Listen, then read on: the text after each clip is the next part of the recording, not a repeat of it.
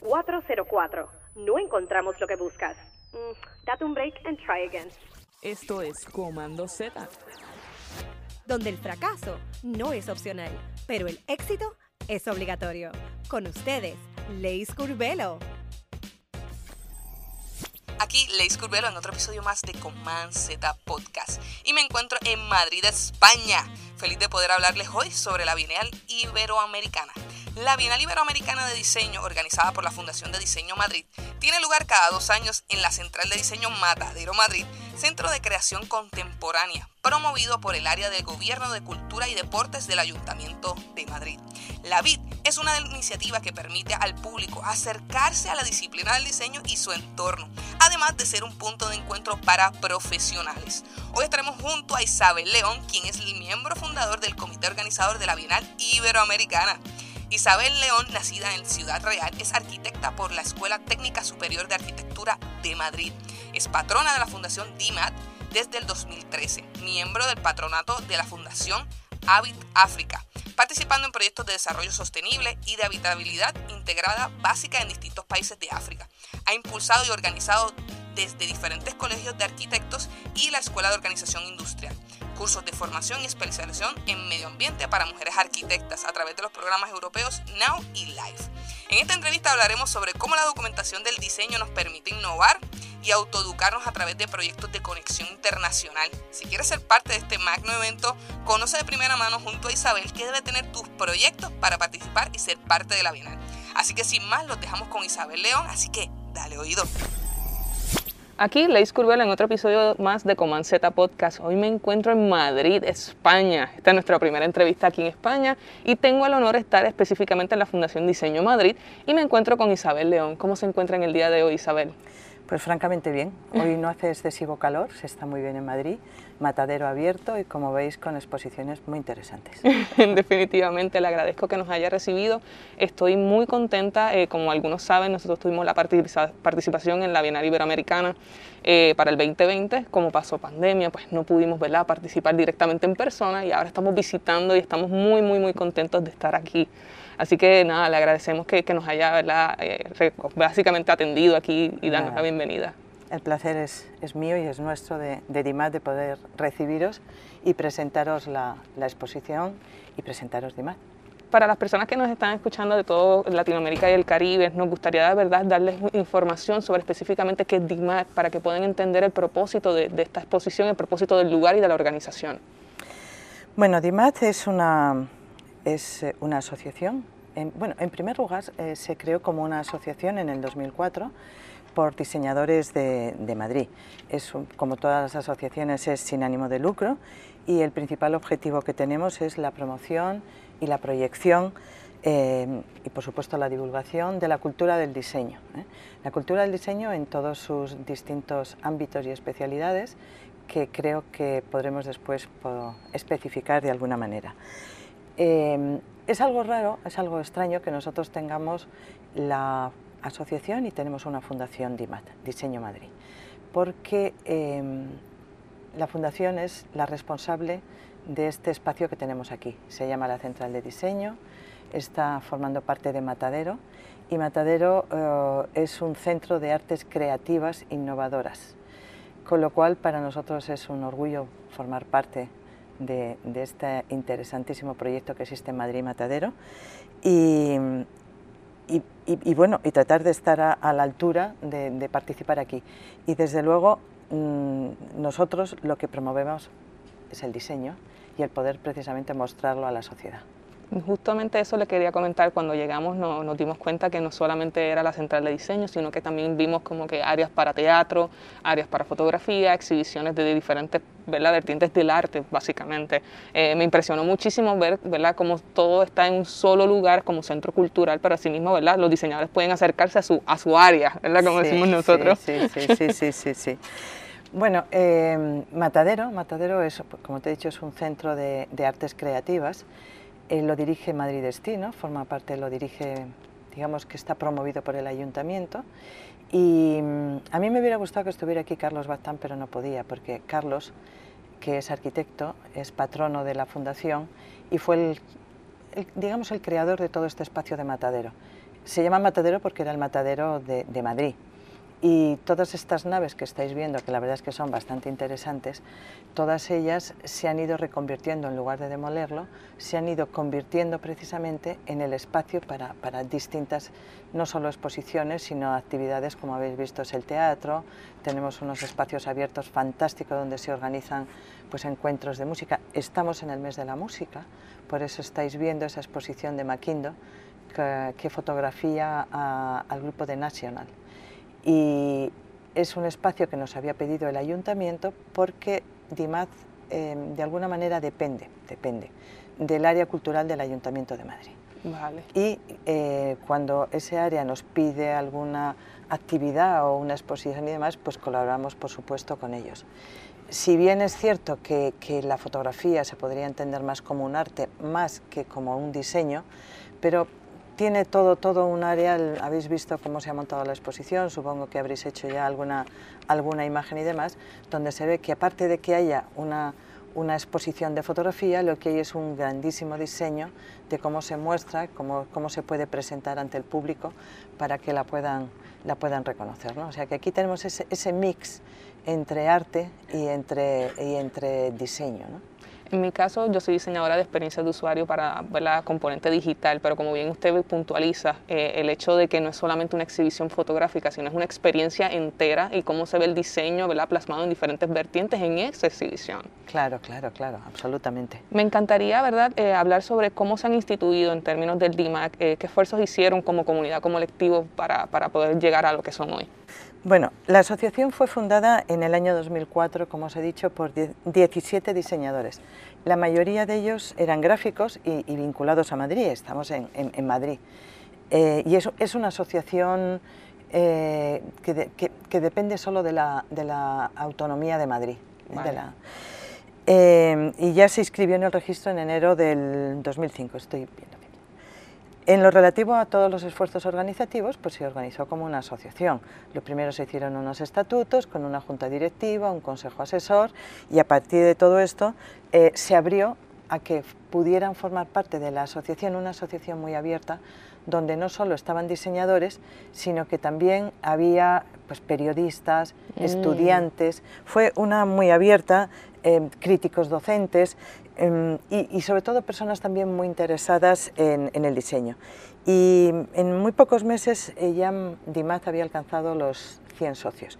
En aquel momento todavía no teníamos esta central de diseño. Y el máximo órgano decisorio de, de la asociación de DIMAT, pues como en todas las asociaciones, es la asamblea de socios. La asamblea de socios y la junta directiva, que es la que se renueva cada cuatro años. Posteriormente eh, se creó la, fundación.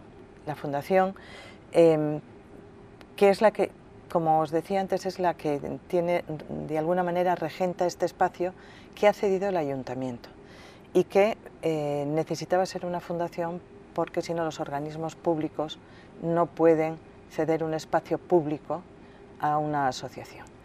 Eh, la asociación y la fundación interactuamos juntos, trabajamos juntos, estamos en, eh, permanentemente relacionados. Esa exposición que habéis visto aquí eh, la ha organizado precisamente la asociación y algunos de los socios que forman parte de la junta directiva y, y trabajamos siempre juntos.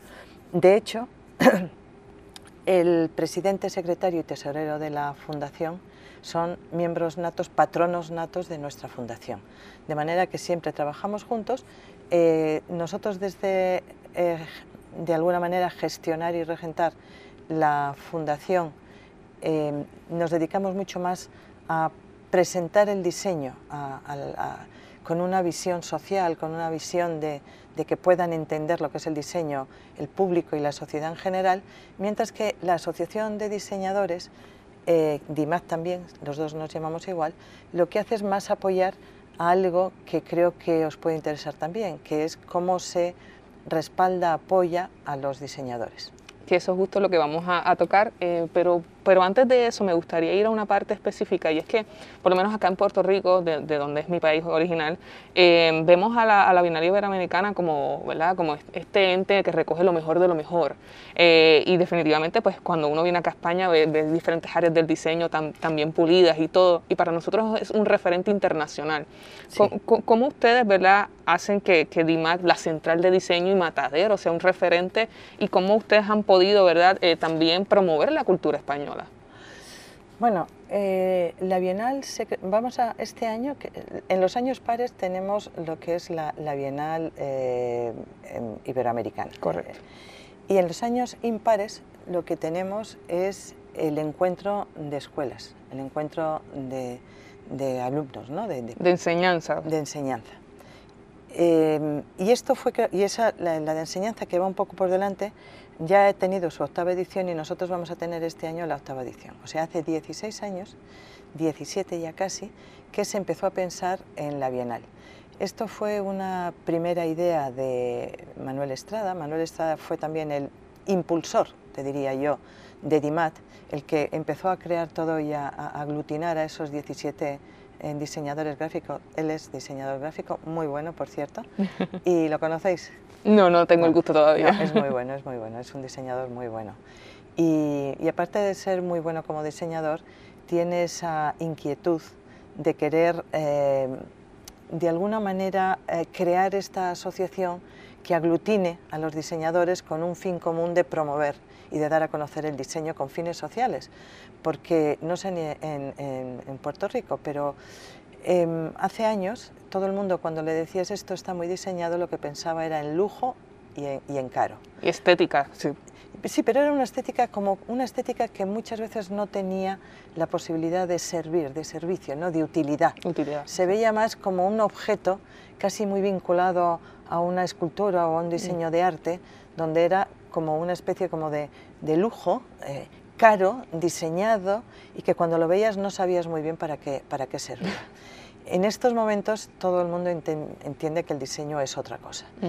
No quiere decir que no haya lujo, no quiere decir que no haya un diseño muy específico, pero todos entendemos hoy en día que el diseño es otra cosa, que está al servicio de la sociedad y que lo que intenta precisamente es mejorar la sociedad, mejorarla y que funcione mejor y darle mayor calidad en muchas cosas que antes se podían resolver de una manera, digamos, más simple.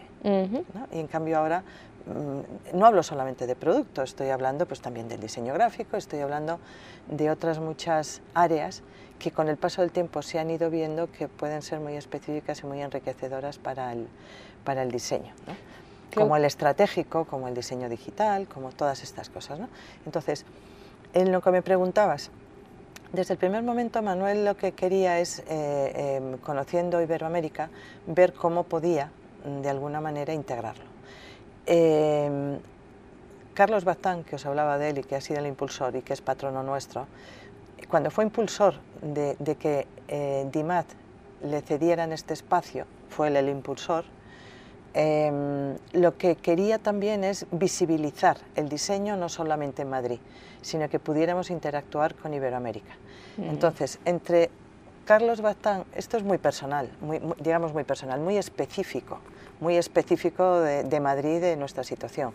Carlos, por un lado, desde el ayuntamiento y Manuel, con, su idea, pues empezaron a potenciar esto con un apoyo sustancial del Ayuntamiento de Madrid. Y con este apoyo eh, es con el que em, empezamos a funcionar y poco a poco ha ido creciendo. Eh, lo que se quería de alguna manera también era que Madrid fuese de alguna manera un centro de, vínculo con el diseño iberoamericano que pudiera ser también como eslabón de contacto con el resto de España y con Europa. Qué interesante porque muchas personas puntualizan lo que es el diseño y dicen, diseño se ve bonito, se ve estéticamente placentero, pero a veces confunden lo que es el diseño del arte. El diseño resuelve problemas, el arte es una expresión, ¿verdad? Resuelve problemas y con belleza. que es mejor todavía. Claro, porque realmente una de las cosas buenas del diseño es que es creativo, ¿no? Entonces la creatividad, cuando tú eh, eso, eso, lo sabemos los arquitectos de sobra. ¿no? Los arquitectos sabemos, y sobre todo cuando estamos resolviendo el hábitat, ¿no? el hábitat tienes que resolverlo, tiene que ser útil, tiene que ser funcional, pero además intentamos ponerle un, un, plus, ¿no? un plus de, de, belleza, de armonía, de, para, para, que, para que todo esté mucho mejor. ¿no? Entonces, nosotros entre nosotros hablamos de arquitectura. Cuando tú algo le dices esto es arquitectura, es porque le has incorporado no solamente la funcionalidad, que es imprescindible, sino le has incorporado también la belleza y la armonía definitivamente. Me gustaría conocer un poco sobre los esfuerzos educativos en relación ¿verdad? a lo que es la educación continua de los profesionales. Eh, a mí me encanta muchísimo cómo nos permite ¿verdad? este centro enriquecernos no solamente visual eh, por venir a ver las exhibiciones y mantener esa vena creativa ¿verdad? Que, sea latente, pero también que otros proyectos ustedes promueven para la educación continua de los diseñadores. Eh, DIMAT como tal, DIMAT no puede entrar en competencia con las escuelas pero lo que sí hacemos es estar permanentemente en contacto con las escuelas. De hecho, en la asociación hay patronos, y, nosotros en la Fundación Patronos y en la, en la, asociación son miembros de la Junta Directiva que pertenecen precisamente a las diferentes escuelas de diseño que hay ahora en Madrid, que os he dicho que son, muchísimas, como más de 30. Y, y, entonces lo que estamos es en permanente encuentro con ellos, para, sobre todo porque eh, lo que os decía antes, el diseño desde el 2004, ahora que estamos en el 23, o sea, casi 20 años, ¿no? 19 años, el diseño ha avanzado tantísimo, el entender la sociedad, eh, la utilidad que tiene el diseño y aplicarla a distintas áreas ha ido cambiando tanto que nosotros lo que tenemos básicamente es facilitar a nuestros socios permanentemente interactuar con las escuelas que hay y por lo tanto estar permanentemente al tanto de, de todo lo que tenemos. Y en ese sentido, transmitirlo a la vid en uno de los en, los años impares para que puedan participar precisamente de todo ese conocimiento. Es muy importante que, los estudiantes tengan esa, participación dentro de la industria, ¿verdad? Una vez tú sales, no es lo mismo tener simplemente el conocimiento, sino cómo lo aplicas a la vida real claro. Eh, y cómo te relacionas con, con, tus colegas de la industria, que eso es muy, muy, muy importante. Ese es nuestro talón de Aquiles. que actually, qué bueno, me encanta cuando tenemos entrevistas que me permiten darle al largo. Eh, ¿Cuáles son los retos que enfrentan? Eso justamente quería conocer. Em, vamos a ver, eh, nosotros aquí mm, eh, os he dicho que esto nació precisamente como um, diseño gráfico. Después le fuimos incorporando el diseño de producto, fue el siguiente, que han sido exposiciones interesantísimas que tenemos. Eh, volviendo un poco a, lo que tenía, te decía de la BID, la BID ahora mismo para nosotros, con el apoyo del ayuntamiento, es eh, una, una, exposición que tenemos recurrente cada dos años, o sea, ya está institucionalizada. Y hace poco se institucionalizó otra, que es Madrid Gráfica, que también es internacional, pero esta es a nivel, a nivel mundial, o sea, todo el mundo se lanza una invitación para participar, cada año hay un lema, y entonces para participar en cómo ven la ciudad, cómo se ha visto la pandemia, cómo... Eh, hace poco hemos hecho una exposición aquí interesantísima sobre Ucrania, em, que se ha utilizado después para eh, recoger fondos para ACNUR. Va viendo muchos medios, ¿no? Pero el, elemento que nos cuesta un poco más, este es el de, el de, la, el de la, industria, ¿no? Eh, porque hay que entender también que en estos momentos lo que... Aquí lo tengo. Bauman habla de la modernidad líquida.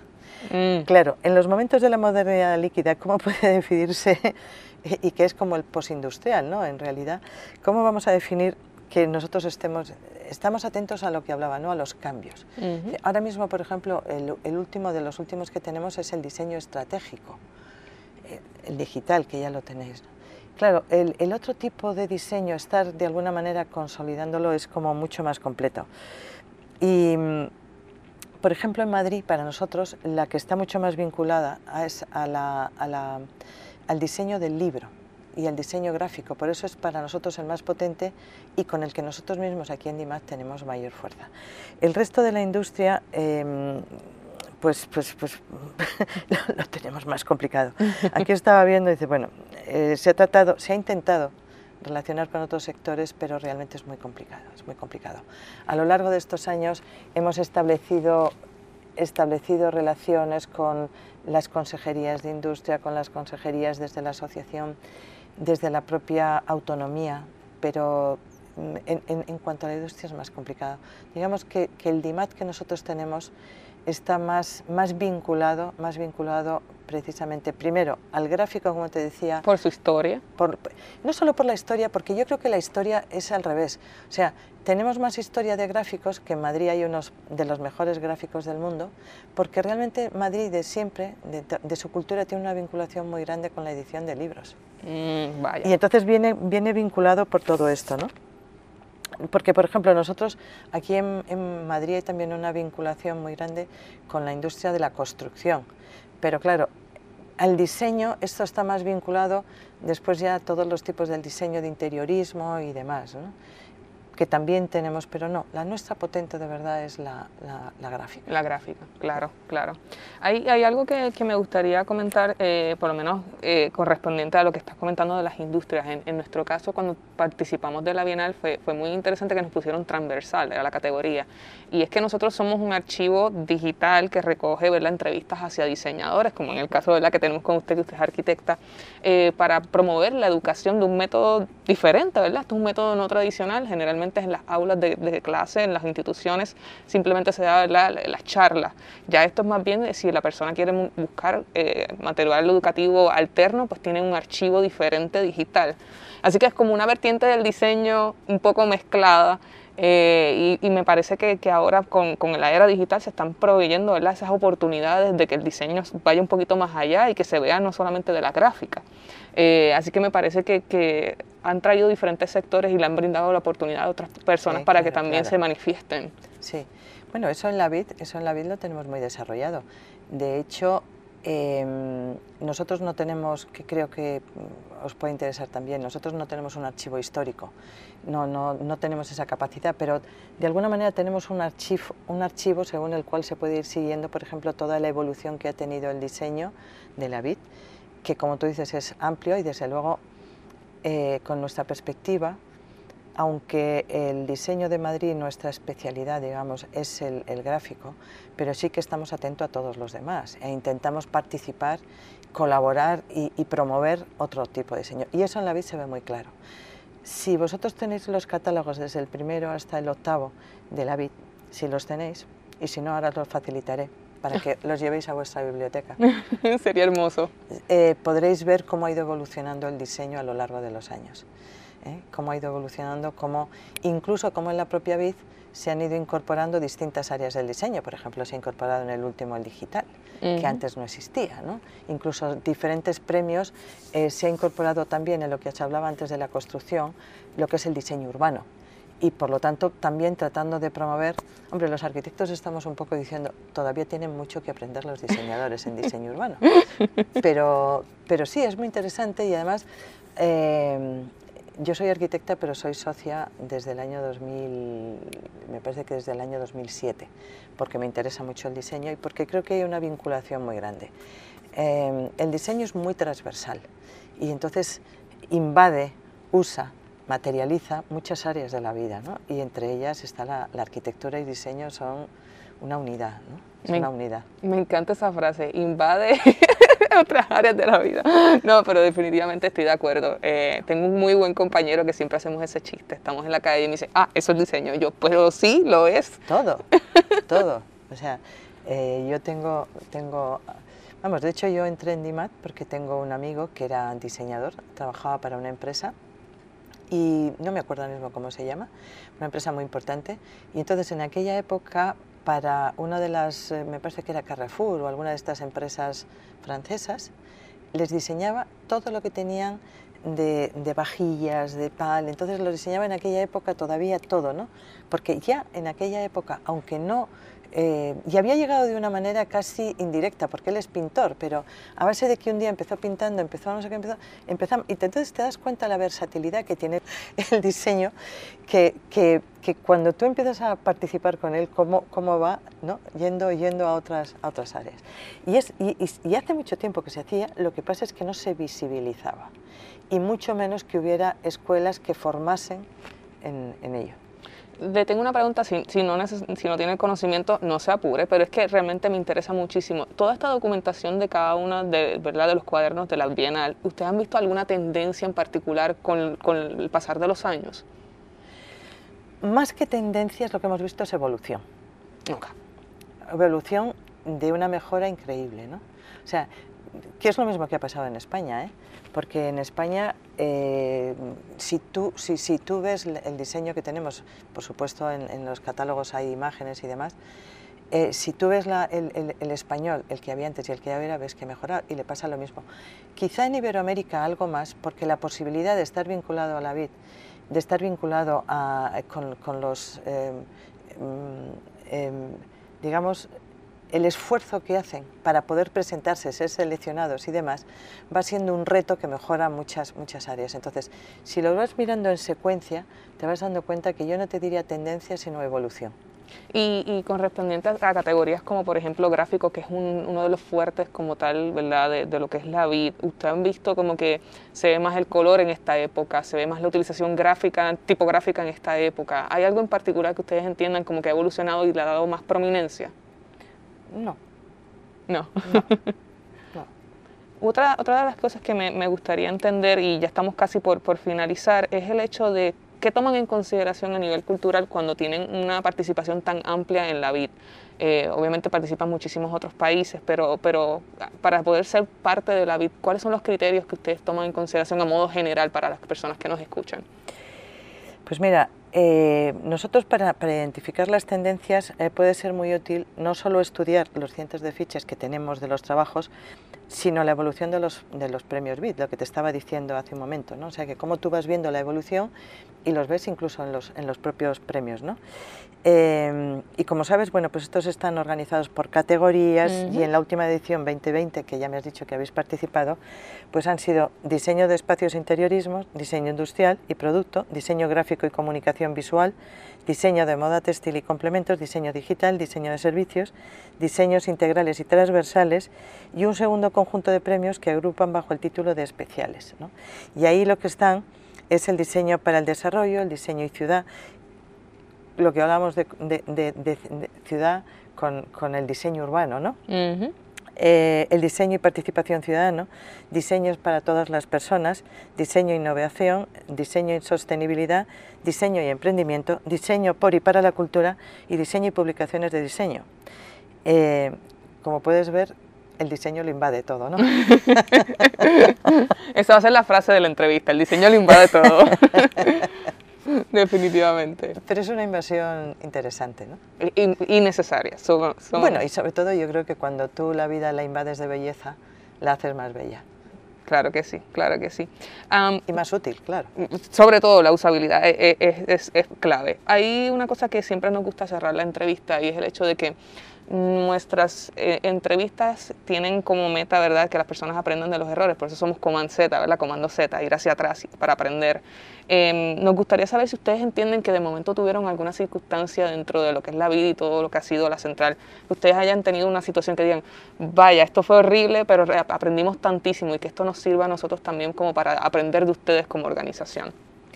En relación a la vid, hombre, en relación a la vid, lo que pasa es que es muy complejo y se ha ido construyendo poco a poco. Eh, y ha ido, evidentemente, eh, si, si, la palabra invasión te parecía una palabra, yo te diría que la otra es evolución. ¿eh? La otra es la evolución. Y la vida ha ido evolucionando, se ha ido consolidando y ha ido aprendiendo de pequeños errores. Sabes que hay un capítulo, vamos a llamarlo capítulo, un grupo en cada país, este país presenta a su vez la propia convocatoria, allí hay un pequeño jurado que selecciona lo que tiene que haber y después pasa ya al jurado conjunto donde del número que haya se acaban de elegir. Evidentemente todo esto ha tenido un proceso que a partir de en determinados momentos que nos hemos equivocado o hemos visto que no era el camino directo o el camino mejor, lo hemos ido corrigiendo. Pero yo creo que lo más importante de estos proyectos es verlos con perspectiva de crecimiento, porque evidentemente nos sirve de, digamos, de apoyo, de, de, visualizar cómo podemos hacer una bienal o cualquier proyecto que tenga esta, eh, digamos, deseo de permanencia, eh, te puedes apoyar en alguna otra que te sirvan de referencia, pero realmente tienes que saber qué es lo que tú quieres decir, qué es lo que quieres presentar, mirarlo con, con eso, con la perspectiva de futuro, sabiendo que en la primera o la segunda eh, vas a cometer errores, pero que no decaiga. Le agradezco. Porque es importante que que se tenga uno confianza y fe en lo que está haciendo. Le agradezco esa contestación, sinceramente de corazón. Yo creo que el proyecto que llevamos, eh, ya llevamos tres años y mucha gente nos pregunta como que cómo le hacen para seguir dándole y, la perseverancia y la consistencia para mí siempre ha sido clave. Y muchas personas a veces tienen ideas espectaculares pero de repente la intentan una o dos veces y se quedan. Claro, es que efectivamente la perseverancia es fundamental fundamental sobre todo cuando tienes proyectos ambiciosos. Eh, claro, es que un proyecto ambicioso requiere tiempo, requiere ir eh, calibrando ¿no? Cómo, cómo, lo tenemos que mover, cómo lo tenemos que hacer. Viviéndolo nos damos cuenta que quizá ese camino inicial que habíamos empezado no es el mejor, entonces tenemos que corregir un poquito ¿no? la, la, la, vía, pero... Eh, eso es como la vida misma, ¿no? Isabel, me gustaría cerrar. Eh, ¿Qué le dirías a, los diseñadores que nos escuchan que quisieran participar en la vida y no se atreven todavía? Que lo primero que se atrevan. lo primero que se atrevan. En la vida, hablábamos antes del miedo, ¿no? En la vida no hay que tener miedo, hay que arriesgarse.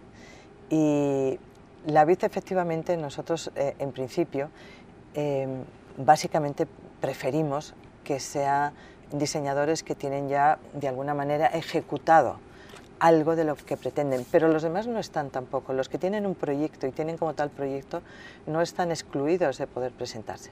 Entonces, cuanto más jóvenes lo hagan, mejor. Cuanto menos miedo tengan, mejor. Cuanto sepan que el diseño es un riesgo, dedicarse al diseño es un riesgo, y aprendan a romper el miedo al riesgo, mucho mejor. y si luego tienen una obra, aunque les parezca que no es la mejor, y aunque en la primera no se la elijan, eh, no importa. que lo Porque todos nos equivocamos en la vida y luego vamos aprendiendo. Definitivamente. Muchísimas gracias, Isabel, por esta oportunidad. De verdad que le agradezco que nos haya recibido y, poder haber aprendido de usted. Nada, nada, ha sido un placer porque mm, espero que esto sirva para algo y sobre todo fundamental, entre todos vamos construyendo un futuro. Gracias. Será hasta la próxima, amigos.